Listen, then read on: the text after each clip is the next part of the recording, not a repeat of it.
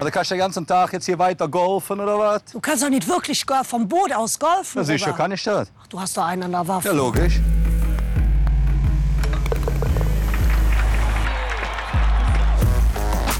Tea Time, der Golf-Podcast.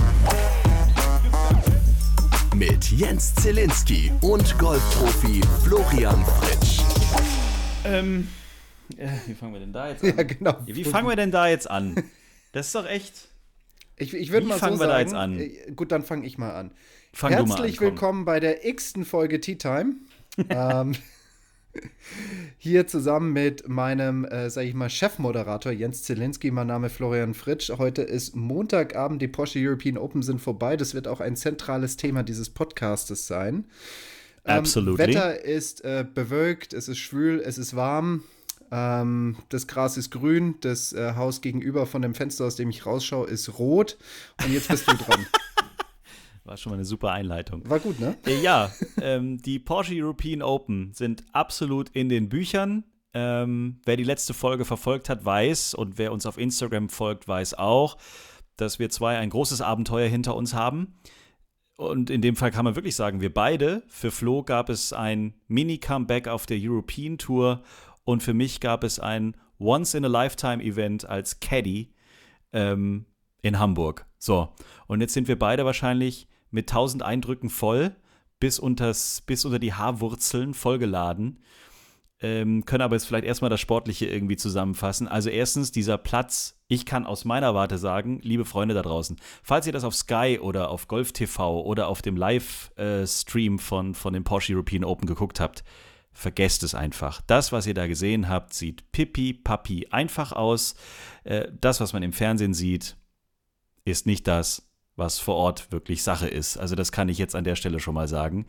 Im Fernsehen sieht alles irgendwie platt aus. Du siehst überhaupt keine richtigen Berge. Du siehst irgendwie überhaupt nicht, wie der Platz da, ähm, wie breit der da ist, wie viele Wellen da drin sind. Also jeder, der da draußen jetzt behauptet, wieso spielen die da alle so schlecht? Die machen das doch jeden Tag und die könnten das doch irgendwie aus der Hand schütteln. Ihr könnt euch mal hinsetzen und einfach mal die Klappe halten. Denn das war echt krass. Also, äh, wir, was? Äh, Der erste, der zu dir gesagt hat, das ist der schwerste Platz, den wir auf der European Tour spielen, war, war Max Kiefer, ne? Genau, richtig. Das war so an dem Donnerstag, als wir angekommen sind. Ähm, da, da standen wir auf dem Puttinggrün gemeinsam, haben uns ein bisschen unterhalten und da meinte er, dass er ähm, am gestrigen Tage, am Mittwoch, also am letzten Mittwoch, hat er das Pro Am gespielt und da haben sie ihn in voller Länge gespielt, also von alle Abschläge von ganz hinten.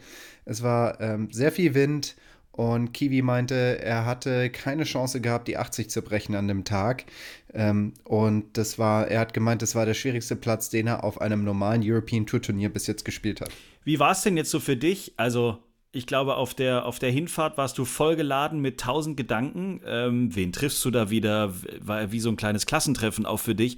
Und ich muss auch sagen, wir haben auf der Proberunde die skurrilsten Typen kennengelernt, die einfach tatsächlich entweder aus Zufall dran vorbeigekommen sind oder dich gesehen haben. Oder bei dem einen oder anderen hatte ich auch das Gefühl, der ist extra wegen dir mal eben schnell auf den Platz gefahren, um mal Hallo zu sagen. Skurrile Menschen sind da auf der European Tour unterwegs. Also ich rede jetzt nicht von Spielern oder auch von Caddies, sondern teilweise auch von irgendwelchen Menschen, die einfach da als Offizielle unterwegs sind. Wie hieß der eine Typ, der euch immer die Bags von A nach B fährt für einen kleinen äh, Jerry. Jerry? Der war ja völlig, der war ja völlig Banane.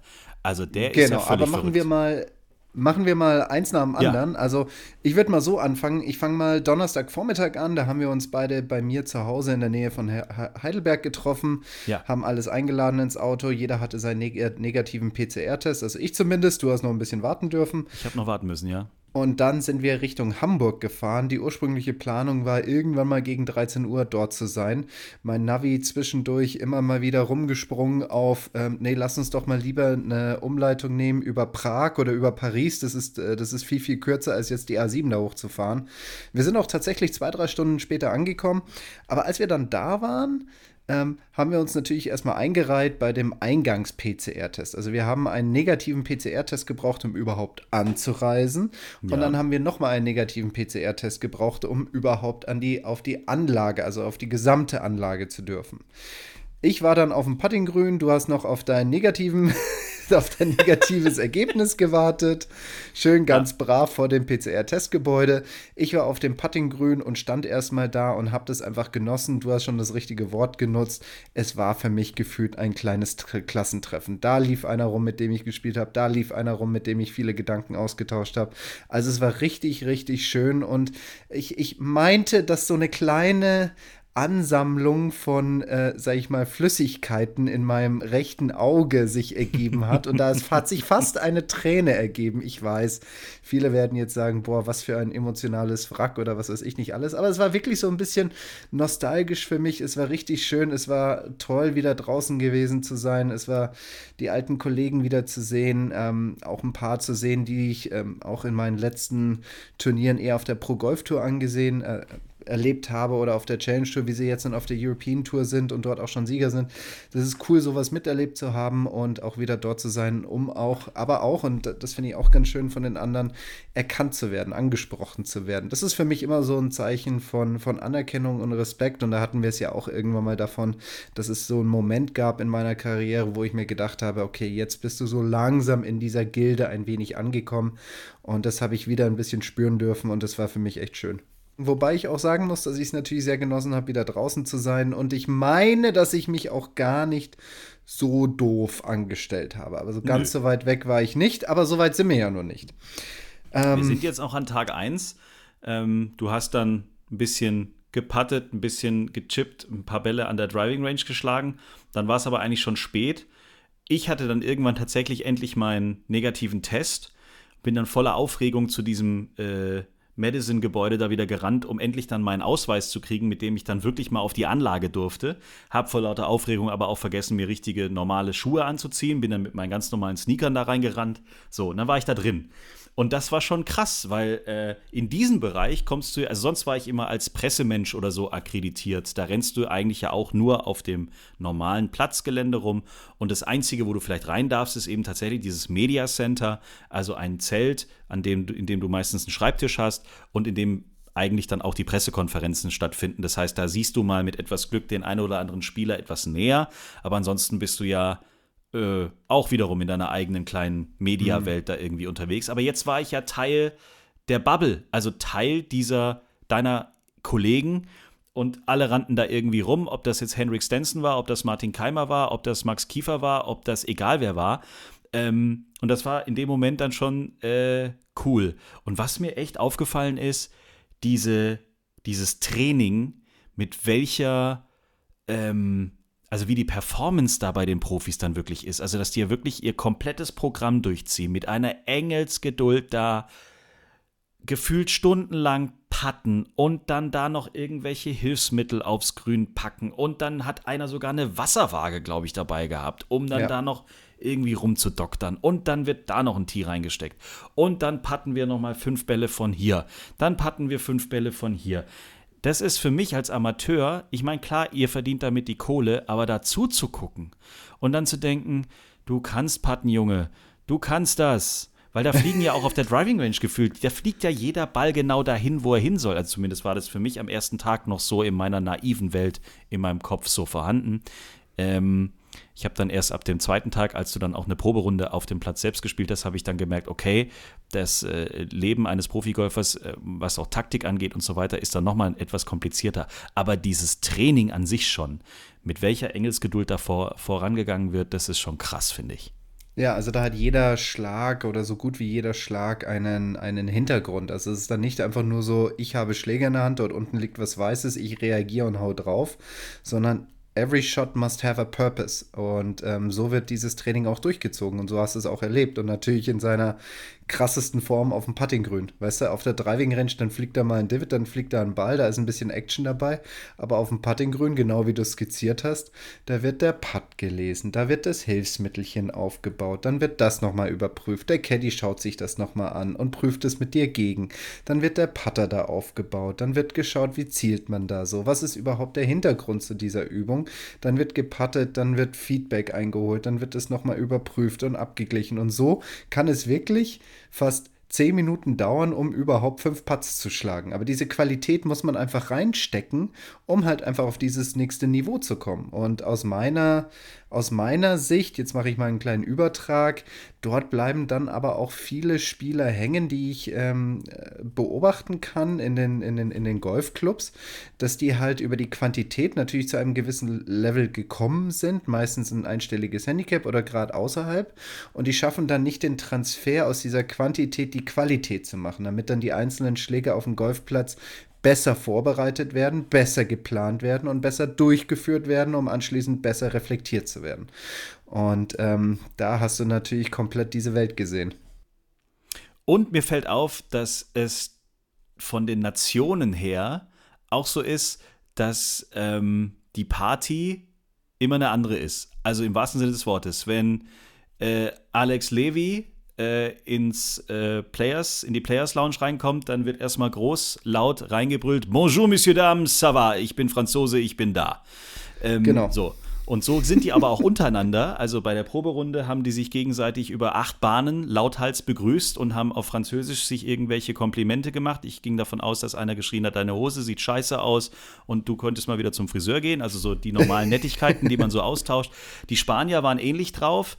Ja. Ähm, bei euch Deutschen, muss ich sagen, ist es eher so ein Hallo, na, wie geht's? Und dann ist eigentlich auch das Thema bei den meisten schon mehr oder weniger erledigt. Also es gibt so eine kleine Combo, die wir ja hier auch in Titam eigentlich ganz gut kennen. Also mit Bernd Ritthammer, äh, Sebastian Heisele, äh, Nikolai von Dellingshausen, du und wen kann man jetzt noch mal mit reinschmeißen? Ähm, also ihr seid ja euch wirklich auch so und so. Ihr habt auch viel, wie sagt ihr, geteilt früher, viele Zimmer geteilt und so.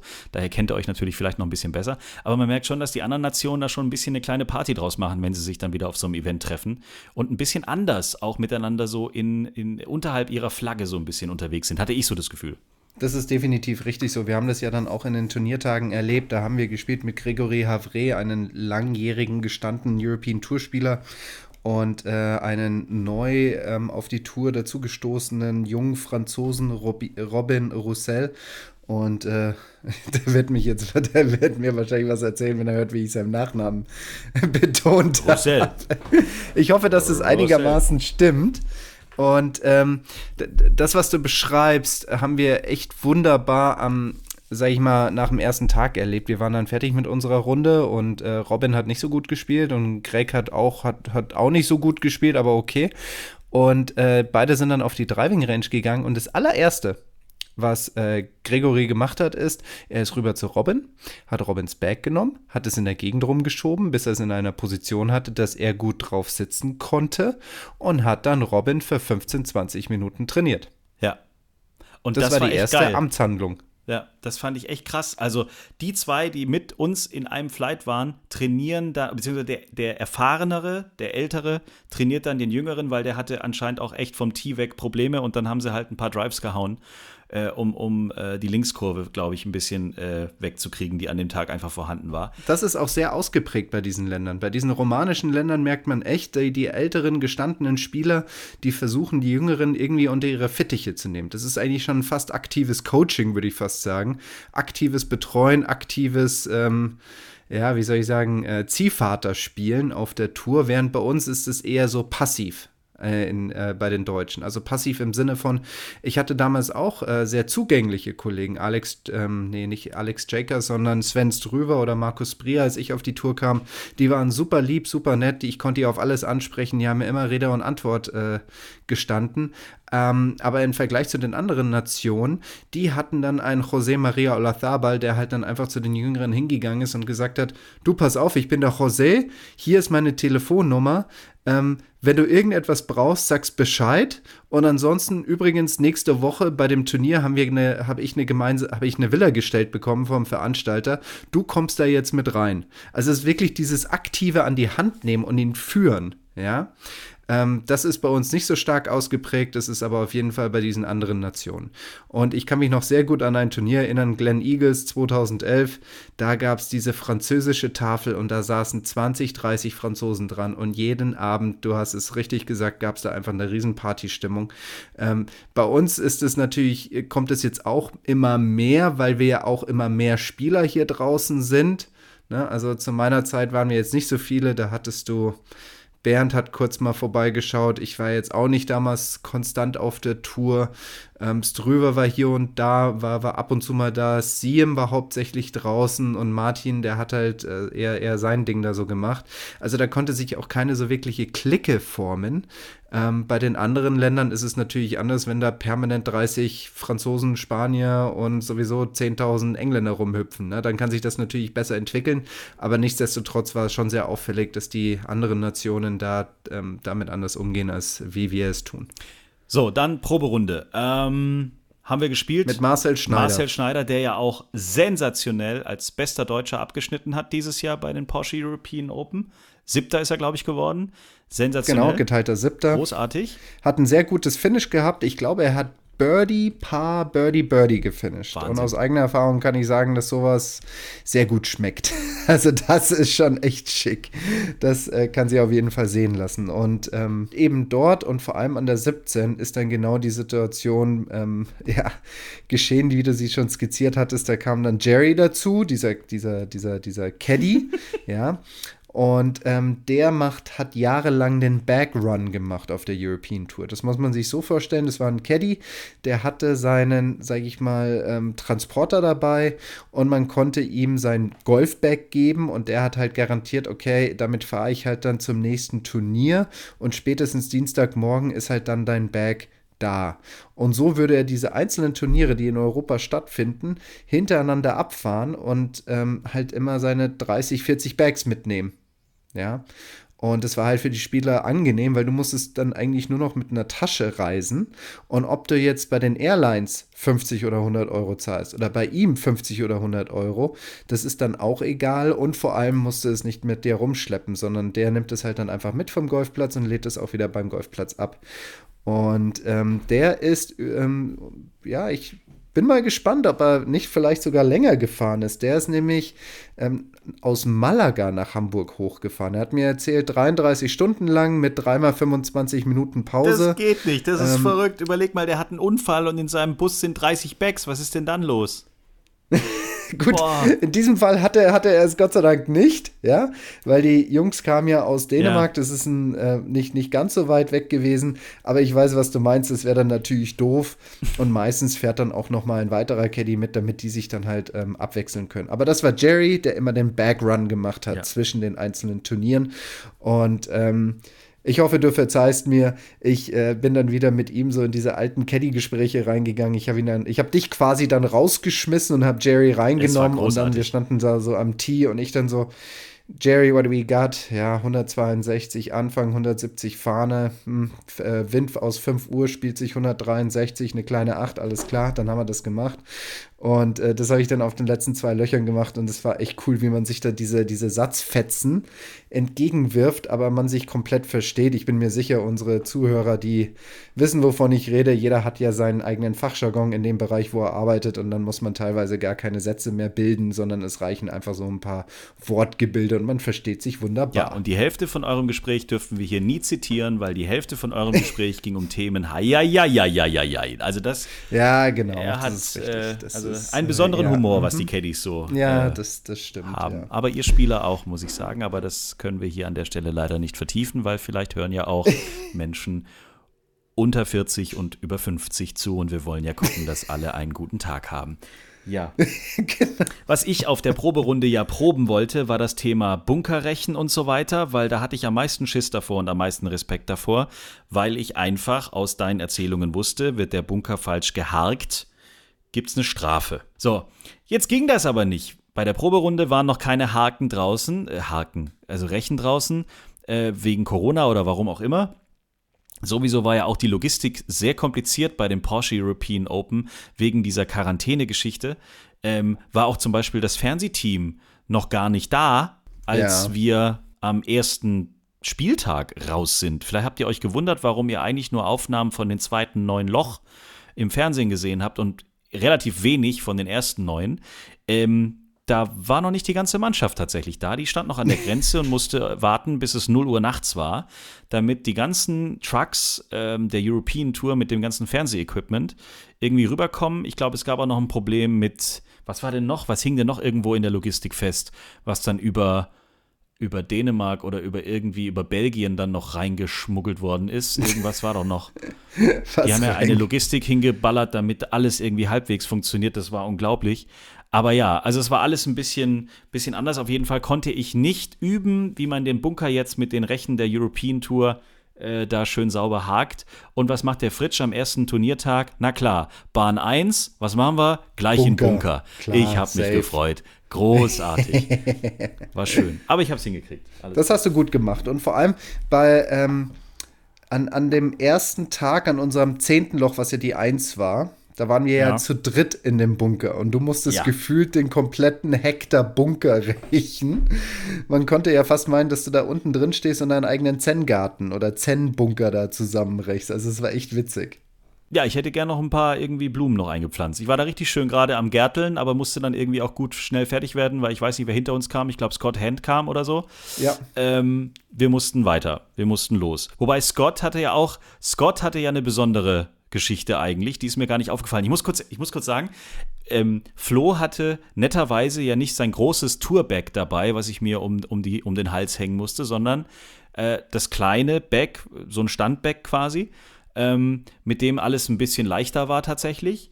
Und wir haben ja eine Regenunterbrechung gehabt an Tag 1 und wir mussten dann, weil hinter uns Scott Hand mit seinem Caddy eben äh, auch auf der, auf, auf der Mitte der Bahn war, mussten wir an dem vorbeilaufen. Der wartete dann auch wieder, bis es wieder losging und so. Und dann dachte ich, hey, guck mal, selbst der Scott hat seinem Caddy nur ein kleines Tragebag mitgegeben. Das ist ja auch so netter, cool. Ich habe ja, erst heute auf Instagram erfahren, was, was die Erklärung dazu ist. Genau. So, und zwar ist folgendes passiert: seine ganzen Sachen sind nicht mitgekommen. Das heißt, er hat sich dann von den ganzen Spielern alles Mögliche zusammenge, zusammenge wie will Alles. ich sagen, mauschelt, aber von dem Spieler ein paar Hosen, von dem anderen Spieler ein paar Polos, von, von einem, äh, ich sag mal, von dem, von dem aus dem Pro-Shop ein Dreierholz mitgenommen. Also der hat sich da von allen möglichen Leuten da sein Besteck und seine Kleidung zusammengedübelt, um bei diesem Turnier einigermaßen mitspielen zu können. Und das ist die Erklärung dafür, warum das so aussah. Eigentlich hätte er natürlich auch die Tourtüte dabei gehabt. Aber ist auch geil. Du spielst dann plötzlich einen ganz anderen Driver, du spielst ganz andere Eisen. Er hat auch geschrieben auf, auf Instagram, glaube ich, oder so, dass eigentlich kein Schläger funktioniert hat. Das war alles die größte Grütze, die er da in der Hand gehabt hat. Er hat eigentlich überhaupt nicht gewusst, wie er da vorankommen soll. Und dann ist es ja auch noch so ein schwerer Platz. Aber ja, ich glaube, Alex Levy hat ihm einen, einen Driver ausgeliehen, äh, von dem hat er den gehabt, von dem hat er den Putter gehabt. Zum Putter hat er auch ein ganz spezielles Gefühl gehabt. Er gesagt, kein Mensch der Welt kann mit so einem Putter putten, aber ich musste halt jetzt da zwei Tage durchhalten. Okay. Naja, gut, ist dann auch eine Herausforderung, aber er hat es probiert, immerhin. Wie bist du in unserem goldenen Käfig zurechtgekommen? Wie war das so für dich? Also, ich muss echt gestehen, ich glaube, dass ich nicht der Typ wäre, der das länger als drei, was habe ich gesagt, drei Wochen, glaube ich, ne? Mhm. War so mein Gefühl. Also länger als drei Wochen, glaube ich, kann man diese Bubble, könnte ich diese Bubble nicht aushalten. Also wirklich, dass man das Hotel nicht verlassen darf, dass man äh, nur auf dem Platz und im Hotel sich bewegen kann. Das ist schon Wow. Also man kann das, glaube ich, schon für ein paar Tage irgendwo genießen, aber wenn man das jetzt ständig so hat, also die Planung ging ja jetzt so weiter, dass jetzt heute ist, glaube ich, heute an diesem Montag ist jetzt der Flieger zum European Tour Turnier nach Schweden, nach genau, Schweden gegangen. Und selbst im, selbst im Flieger sitzen ja, sitzt die Bubble beieinander. Du siehst ja immer die gleichen Nasen. Es sind jetzt nicht unbedingt wenige. Es gibt ja auch neben den Spielern und den Caddies noch den Stuff, der da drumherum ist. Aber hey, bruh, dann hängst du die ganze Zeit auf dem Zimmer rum. Dann hängst du irgendwie im, im, im, im, in der Lobby war ja auch nicht groß mit abhängen. Also es ist ja irgendwie schon schwierig. Ja, ist das ist richtig. Deswegen sind ja auch diese Spielkonsolen bestimmt äh, jetzt sehr äh, beliebt geworden ja. unter den Spielern.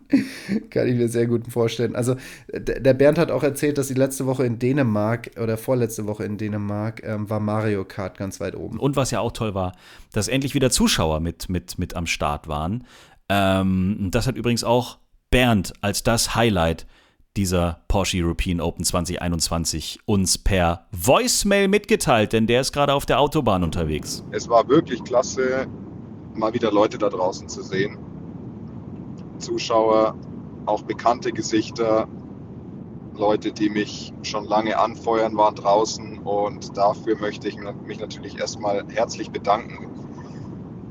Auch wenn es natürlich noch keine volle Hütte war, es waren nur wenige zugelassen und ich glaube, ich spreche jetzt einfach mal euch direkt an, ihr, ihr lieben Zuschauer und Fans, die herausgekommen seid. Das war ja, glaube ich, auch mit Maskenpflicht und sogar mit Schnelltest an dem Tag verbunden. Also vielen Dank, dass ihr die Mühen auf euch, auf euch genommen habt, um rauszukommen und uns anzufeuern und zu sehen, wie wir der Reihe nach da draußen vom Platz gefressen werden. Das war auf jeden Fall das Highlight und ich hoffe natürlich, dass das gleiche in München der Fall sein wird und dann stetig mit mehr und mehr Zuschauern und dann hoffentlich auch möglichst bald wieder mit voller Kapazität. Und natürlich auch vielen Dank an die Tea Time-Hörer, die draußen waren und uns mit Fahnen, Flachwitzen, ja. Sprüchen oder sonst irgendetwas unterstützt haben. Und natürlich auch unsere Dame von T1, die uns mit oh, einem ja. Drohenden Zeigefinger an der 1 ja. am Sonntagmorgen gesagt hat, dass wir aufpassen müssen, was wir sagen, weil sie hört unseren Podcast. Ja, und wenn ihr jetzt euch fragt, wen meinen die beiden, ihr werdet nie drauf kommen. Aber das ist eigentlich die, die wir aus München kennen. Bleiben Sie bitte alle stehen. Stehen bleiben bitte. Bleiben Sie bitte alle stehen, bis er aufgeschlagen hat. Dankeschön. Stehen bleiben bitte. Stehen bleiben bitte. Damit hätte ich nie gerechnet. Und das war für mich an dem ersten Tag, als wir an T1 standen. Also da hatten wir zum Glück schon neun Loch gespielt. Wir haben ja in der 10 gestartet am ersten Tag. Dann laufen wir auf die 1 und plötzlich höre ich das. Bitte bleiben Sie. Aber genau so. Und ich muss wirklich sagen, ich will, ich will mit der eine Folge produzieren. Ich möchte, dass, also ich möchte mich an der Stelle nochmal entschuldigen. Ich weiß, dass sie uns hört. Sie hat sofort reagiert, als sie uns gesehen hat. Sie hat sofort mehr oder weniger klar gemacht, ich weiß genau, was ihr da in eurem Podcast mit meiner Stimme und mit meinem Ausruf macht. Und sie macht diesen Job verdammt gut, das muss man an der Stelle ja wirklich mal sagen, weil es gibt, und das habe ich jetzt als Caddy auch gemerkt, es gibt genug Vollidioten da draußen, die ihr Handy nicht ausmachen.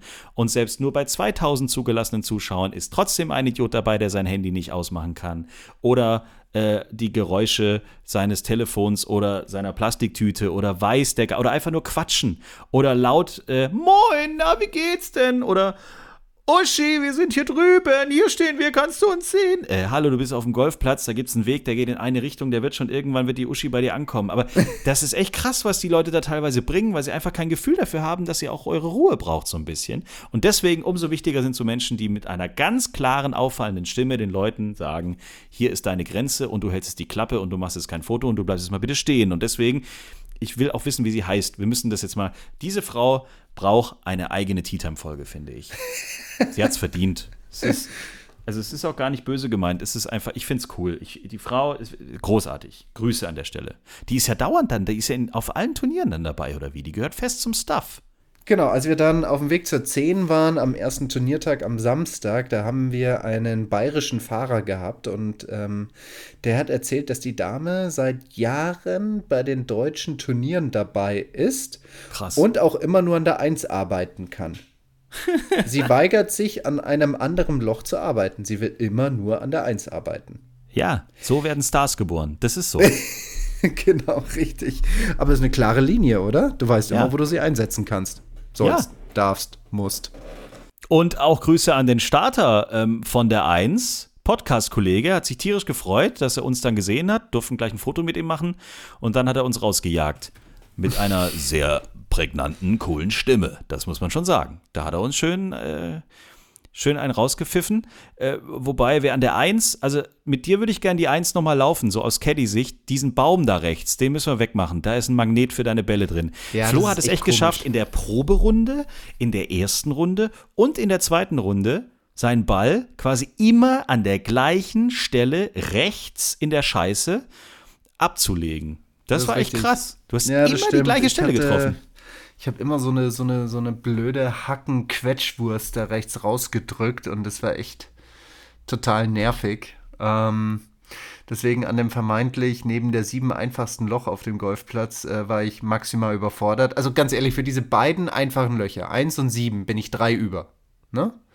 So, aber für dieses Brecherloch, ähm, vier, bin ich zwei unter.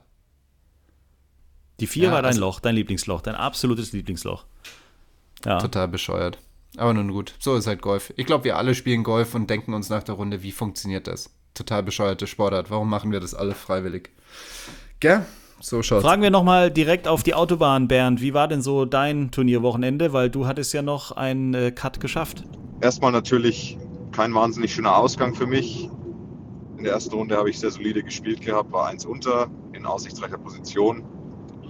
Und dann kamen zweimal vier über dazu für ein Gesamtergebnis von sieben über, was mir am Ende einen glorreichen 60. Platz beschert hat. Das ist natürlich nicht das, wofür man antritt, ein 60. Platz, aber am Ende ist das das, was ich nehmen muss. Flo hat, ich, ich bin mir sicher, ihr werdet das der, im Podcast sowieso besprechen. Flo hat sich ein spannendes Turnier ausgesucht für sein ja, Revival, für, sein, für seinen Turnierstart dieses Jahr. Es war definitiv die anspruchsvollste Woche bisher, dieses ganze Jahr, rein von der Schwierigkeit des Platzes. Und ja, also es war wirklich eine richtige Challenge, muss ich sagen. Das Course Design, darüber lässt sich streiten.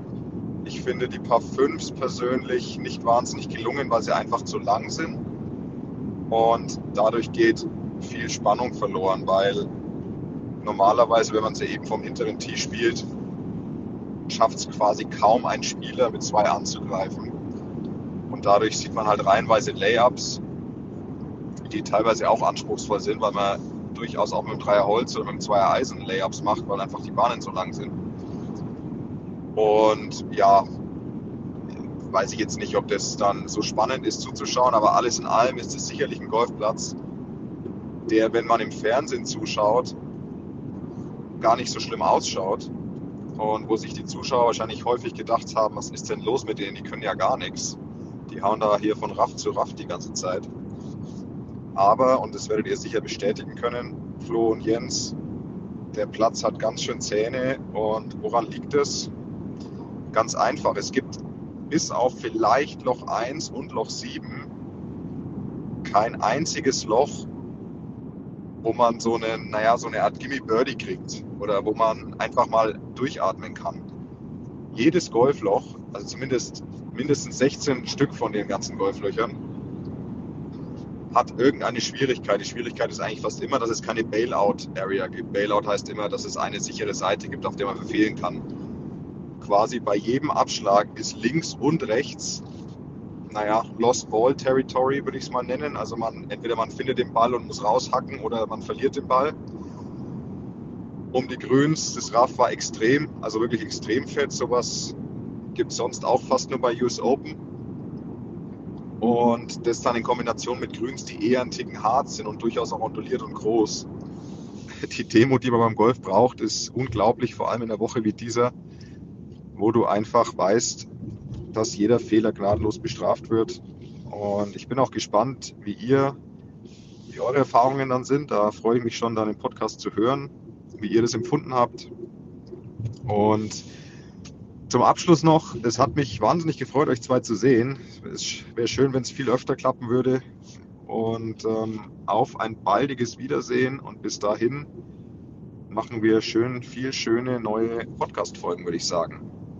Dann schönen Abend. Ich fahre mal weiter. Ciao, ciao. Ja, Bernd war auch sehr glücklich, ne? Bernd war zufrieden. Meine Herren, war der gut drauf. Hei, hei, hei, hei, hei. Also, das ist schon geil, wenn alle Profis in die Players Lounge zurückkommen und gute Laune haben. Aber mal richtig gute Laune. Hat richtig Bock gemacht. Heute wieder eine Plus 4, war ein richtig guter Tag.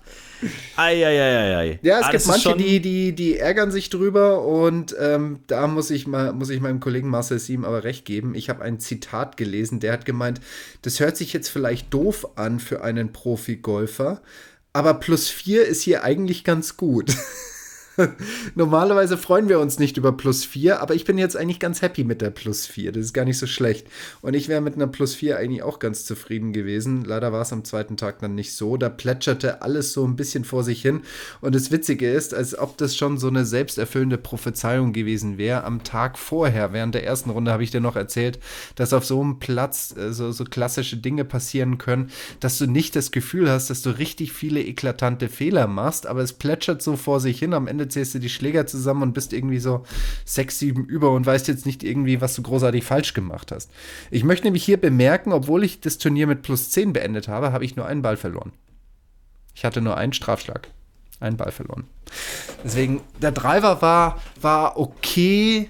Ja, also ich habe jetzt nicht irgendwie großartig Bälle verloren und ich habe auch nicht großartig die Grüns verfehlt, aber alles war, sage ich mal, insgesamt einfach zu unsauber. Und da habe ich noch gemerkt, dass der Transfer von Driving Range, wo ich echt sehr gute Bälle geschlagen habe. Ich meine, du hast es ja gesehen, ich habe da einen, einen äh, sage ich mal, Entfernungsschild nach dem anderen abgeschossen. Ähm, den Transfer habe ich nicht hingekriegt. Da fehlt mir aktuell einfach noch die Spielpraxis.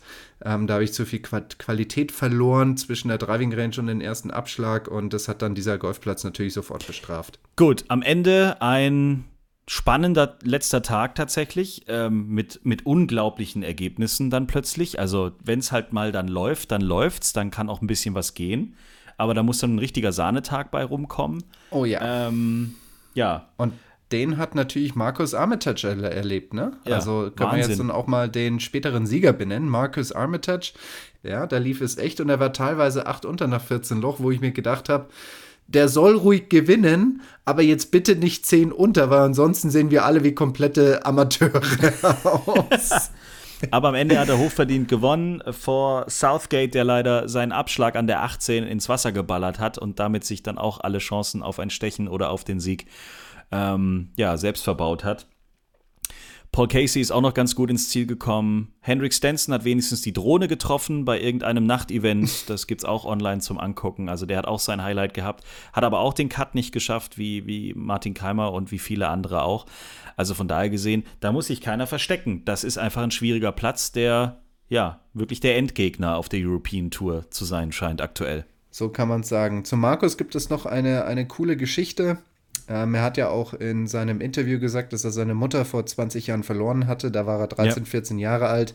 Und aus persönlichen Gesprächen mit ihm beim Abendessen vor einigen Jahren auf der Challenge Tour habe ich erfahren, dass er dann so in etwas zwielichtige Geschichten abgedriftet ist, dass es ihm dann nicht gut ging, dass er, ähm, sage ich mal, ungünstige Personen um sich herum hatte, die, die ihn sehr beeinflusst hatten und er dann krumme Dinge gemacht hat bis ihn irgendwann mal ein Pro auf die Driving Range gezerrt hat und gesagt hat, so, wir spielen jetzt etwas mehr Golf und machen nicht die anderen Sachen. Und seitdem hat sich da echt so eine kleine Cinderella-Story ergeben. Ne? Also hat dann, ähm, ist Pro geworden, hat dann auf der Europro Tour gespielt, drüben in Großbritannien, hat sich dann unter die besten fünf platzieren können, ist dann auf die Challenge Tour hochgekommen, da habe ich ihn dann auch kennengelernt. Ähm, hat sich über die Challenge Tour für die European Tour qualifiziert, hat ein, zwei Mal dort gewonnen, also auf der Challenge Tour und jetzt dann der Sieg bei der Porsche European Open auf Green Eagle. Das ist natürlich eine total geile und super Story und in seinem Interview sagt er, ähm, er freut sich riesig drüber, er freut sich auch für sein Team, er ist total happy, dass er da ein Team hat, das ihn stark unterstützt, aber in seinem tiefsten Innern spielt er für sich und dieser Sieg ist auch nur für ihn. Und ja. das darf man jetzt nicht egomanisch oder egozentrisch aus, äh, auslegen, aber das sind halt dann einfach die Motive. Für, wir, wir spielen hier einen Einzelsport und äh, das scheint ihm jetzt an der Stelle sehr, sehr wichtig zu sein. Obwohl er weiterhin Respekt und Anerkennung für sein Team hat, aber das ist vollkommen legitim und ich bin, bin echt froh für ihn. Ich finde das cool. Und diese Geschichte, die finde ich echt schick. Leute, es wird zum Schluss noch einen kleinen Hammergag geben. An der Stelle muss ich aber vorher schon sagen, der ist weder von Flo noch von mir unterschrieben. Der ist eigentlich auch noch nicht freigegeben, aber wir werden ihn jetzt einfach am Schluss unkommentiert stehen lassen. Das war unsere kleine Sonderfolge zur Porsche European Open 2021, denn ähm, die offizielle Folge für diese Woche, die kommt ja dann noch und wir haben ja noch so viel vor. Wir haben ja noch so viel zu erzählen. Wir dürfen jetzt noch gar nicht alles verballern. Auch das Thema John Rahm werden wir noch natürlich ausführlichst besprechen. Ähm, aber jetzt kommt ja eigentlich das nächste Abenteuer schon auf uns zu. Die BMW International Open stehen quasi jetzt schon vor der Nase. Und auch da haben wir ja den ein oder anderen kleinen Job ähm, zu mhm. erledigen. Aber das würde jetzt tatsächlich nochmal, das würde jetzt Spotify, Apple Music und wie sie alle heißen, sprengen. Deswegen äh, werden wir dem Ganzen mit genügend Zeit in der nächsten Folge ähm, Jetzt komme ich mit dem Satz nicht zu Ende. Wir, werden uns in der nächsten Folge mit genügend Zeit diesem Thema widmen. So ist es vielleicht rund und so ist es vielleicht auch nachvollziehbar für euch da draußen. Dann auch wieder ein neuer Song für die Players Playlist. Auch da haben wir auf der Fahrt von Heidelberg nach Hamburg und von Hamburg nach Heidelberg haben wir natürlich viel sammeln können. Großartige Hits, die wir da gefunden haben. Auch das in der nächsten Folge von Tea Time, eurem Lieblingsgolf-Podcast in deutscher Sprache. Astrein ohne Dialekt. Boah, das war so ein tolles Off. Ich weiß gar nicht, was ich noch dazu sagen soll. Also, das war.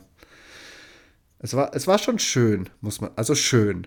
Ist schön ein gutes Wort? Ist schön, ne? Ja, ja, doch. Schön. Mehr dazu dann in der nächsten Folge Tea Time, der Golf-Podcast. Und jetzt ist Wetter. Jetzt das Wetter und danach Bernd Genau. Ritthammer mit seinem Gag. Genau. Genau, und Bernd Ritter war unser Live-Reporter mit den Staumeldungen. Gell? Bis dann. Ciao, Servus. Dann jetzt muss ich mir natürlich hier während der Fahrt einen Hammergag aus den Fingern saugen. Und es ist dieses Mal tatsächlich gar kein Flachwitz, sondern eigentlich ein ganz, ja, wie sagt man, normaler Witz. Es gibt ja auch normale Witze, nicht nur Flachwitze.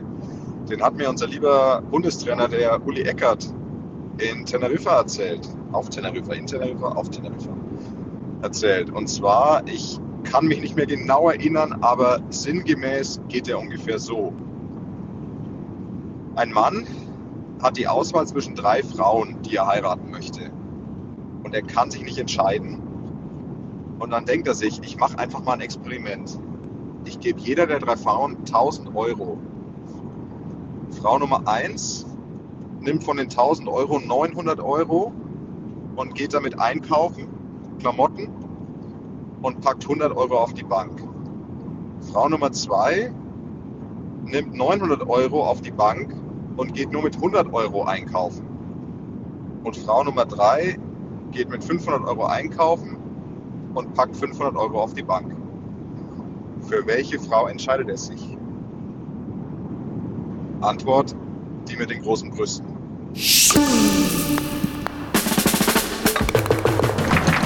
Schreibt uns, liked uns. t-time.golf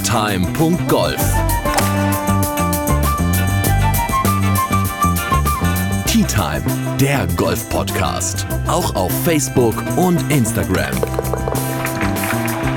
Tea Time